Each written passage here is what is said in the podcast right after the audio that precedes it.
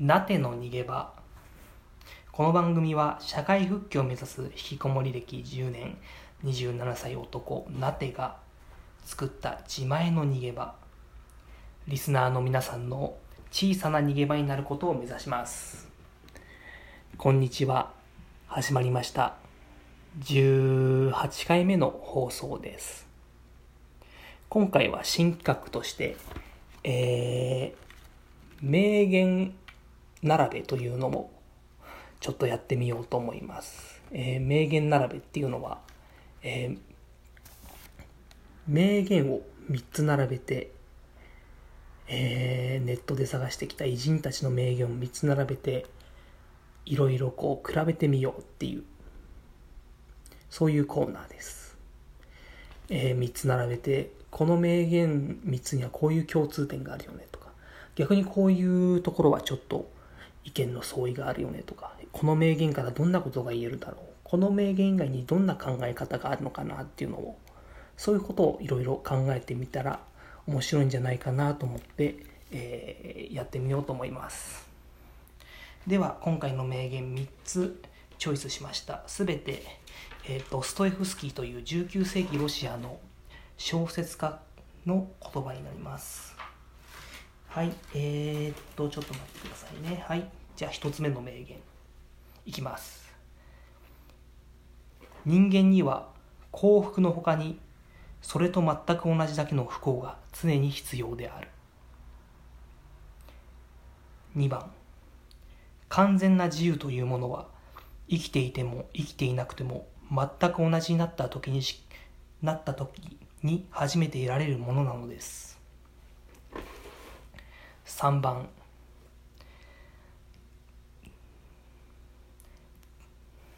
絶望の中にも焼けつくような強烈な快感があるものだ。ことに自分の身体極まった惨めな境遇を痛切に意識することではする時はなおさらである。はい、えー、この3つやなんかこうね、特に3つ目なんかねすごいこうこう名言って言っていいのかっていうぐらいなんかもうド M 極まりにド M どころか盗作してるんじゃないかって思っちゃうような3つ目なんか特にそういう名言なんですけどもでもまあ前2つは確かに言われてみればそうかもしれないなっていう思うようなね言葉でちょうど僕その今日本当にこうもうダウンしてる時2番に近かったんですよ。こう完全な自由はもう生きていてもこう生きていなくても全く同じだみたいな。気持ち、まあ、そこでこう自分が完全な自由だったかって言われるとそうじゃなくてむしろこう自分の無力を痛切に感じていた瞬間だったんですけどね。こう無力を感じていてこうそれは自分でもどうすることもできないと。だからもう誰か神様でも仏様でもいたから何とかしてくれみたいな気持ちでいたらなんか徐々にこう気持ちが安らいできた。まあそこに宗教的なね救いの手があったかどうかは分からないしまあそういう心持ちになったからまあ気分が穏やかになったっていうのが事実なんでしょうけども。まあそういうことで。えー、まあいたんですね。うん。だえっ、ー、とそういう気持ちででもどうなんでしょうね。でも完全な自由っていうのはねまあでも生きていなくても、ま、生きていても生きていなくても全く同じになった時に初めて得られるものですっていう。ででも結構でも仏教の悟りに近い、うん、全然知識が本当に浅い中浅い知識で喋ってるんですのかもしれないですよね。なんかこうお釈迦様がうん。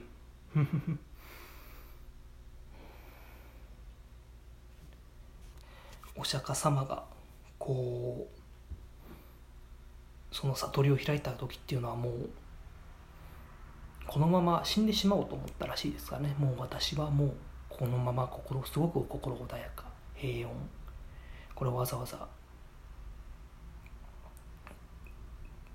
続けることなく、ね、このまま何もためずに平穏を保ったまま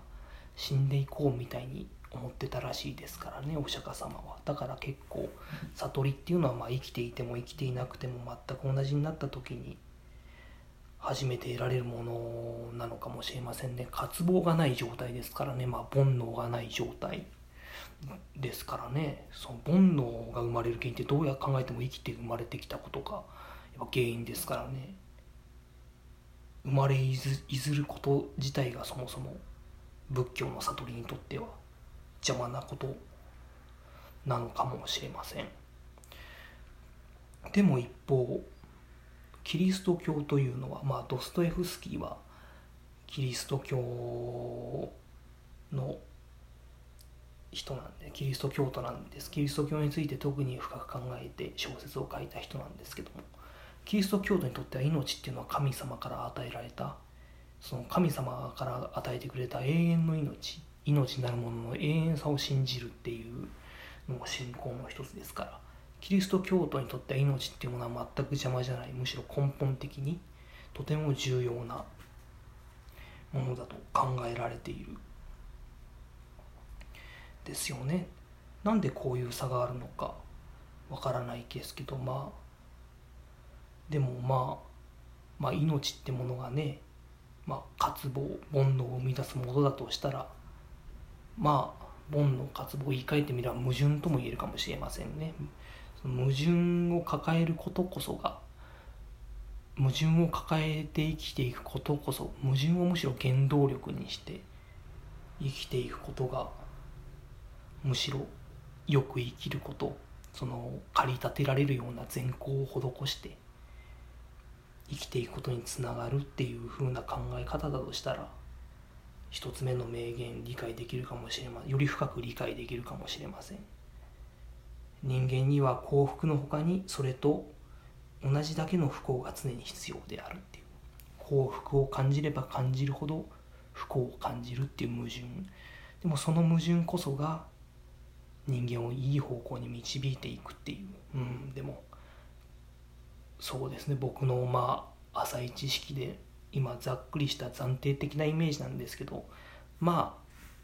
あ仏教っていうものはまあその矛盾を渇望や煩悩と捉えてそれから自由になっていくことで心の安らぎを得て救われていくっていう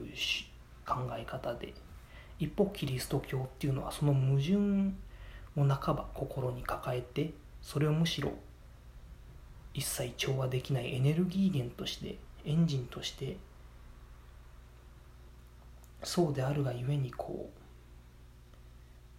駆り立てられるようにえっ、ー、と善なる神なる善なる神の善なる意志に向かって生きていくみたいな考え方なのかもしれませんね。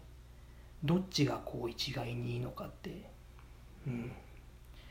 全然僕には分からないです。しどっちかっていうと僕は、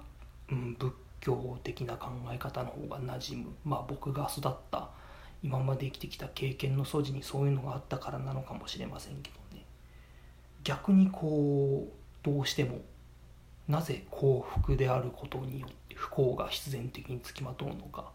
こうもっと言えば幸福であることをと不幸であることが似ていることだっていう。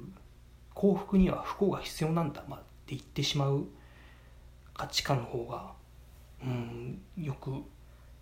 理解できない難しいですね。でもこうそう思った時に3つ目の名言絶望の中に焼けつくような強烈な快感があるものだっていうね名言。まあ矛盾。まあこれ矛盾どころかも分裂とかも盗作の域ですけどね。そういう気持ち僕は全然味わったことがないんですよね。一応まあなんでしょうね。すごい惨めな境遇とかもうここは人生のどん底だみたいな。まあもっと他に強烈な人は当然いるでしょうけどそういう気持ちにはまあ当然ね10年も引きを持っていたわけだからあるんですけど。うん。でもそこでねなんかこうね強烈な快楽を意識するなんてねはもう想像だにしたことがないです。でもそういうことが想像できると一つ目の不幸の中にそれとは同じだけ幸福が常に必要であるっていう言葉のね意味も理解できてくるのかもしれません。まあでも肝心なことはやっぱ不幸なことは全然恥ずかしいことじゃない。不幸な人不幸な自分は全然恥ずかしいことじゃない。むしろそれを見放すことがやっぱり恥ずかしいことなんじゃないかなと思います。だから不幸な自分とか不幸な気持ち自分の中に見つけたらその感情にちゃんと居場所を与えてあげる。そういうことを意識していけたらいいなって思います。ドストエフスキーはひょっとしたらそれをやっていたのかもしれませんね。でもまあ決してこう、まあ、自分の中にあるいろんな感情に居場所を与えてもそれが組体操のように一つのバチッとした形になってくれるわけじゃない。あのこう楽しい君はすごいこう駆け回って悲しいちゃんはもう地面でもうてんやわんやしてる。もうみんながてんやわんやしてるみたいな状態。そういうもう矛盾した分裂した状態を味わった、うん、でもそういう感情をしみじみ味わう。じっくり味わう。痛烈に味わうっていう経験があったからまあドストエフスキーああいうすごい小説を書けたのかもしれませんね。えー、この